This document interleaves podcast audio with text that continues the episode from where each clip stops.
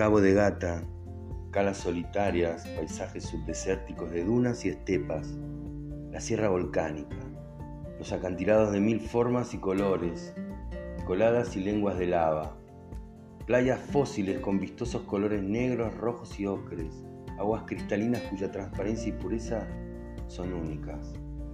Cabo de Gata es el punto más suroriental de la península y está incluido en el Parque Natural del Cabo de Gata Nillar. Es uno de los entornos más áridos y secos de la península ibérica y está considerado el mayor ejemplo de macizo de origen volcánico de toda Europa. También es un lugar de gran biodiversidad marina que alberga tanto especies atlánticas como mediterráneas. Estas dos masas de aguas superficiales se encuentran justo frente al Cabo de Gata. Esta circunstancia no se da en ningún otro lugar del planeta.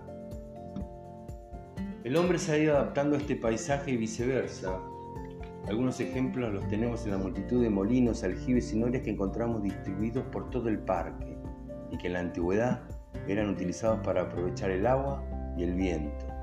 Si vamos más atrás en el tiempo, los fenicios y los romanos ya eran sabedores de la riqueza de la zona. Como prueban los restos arqueológicos de salazones romanas que podemos ver en la playa de Torre García o en las salinas de Cabo de Gata y que hoy en día continúan con su actividad industrial de extracción de sal.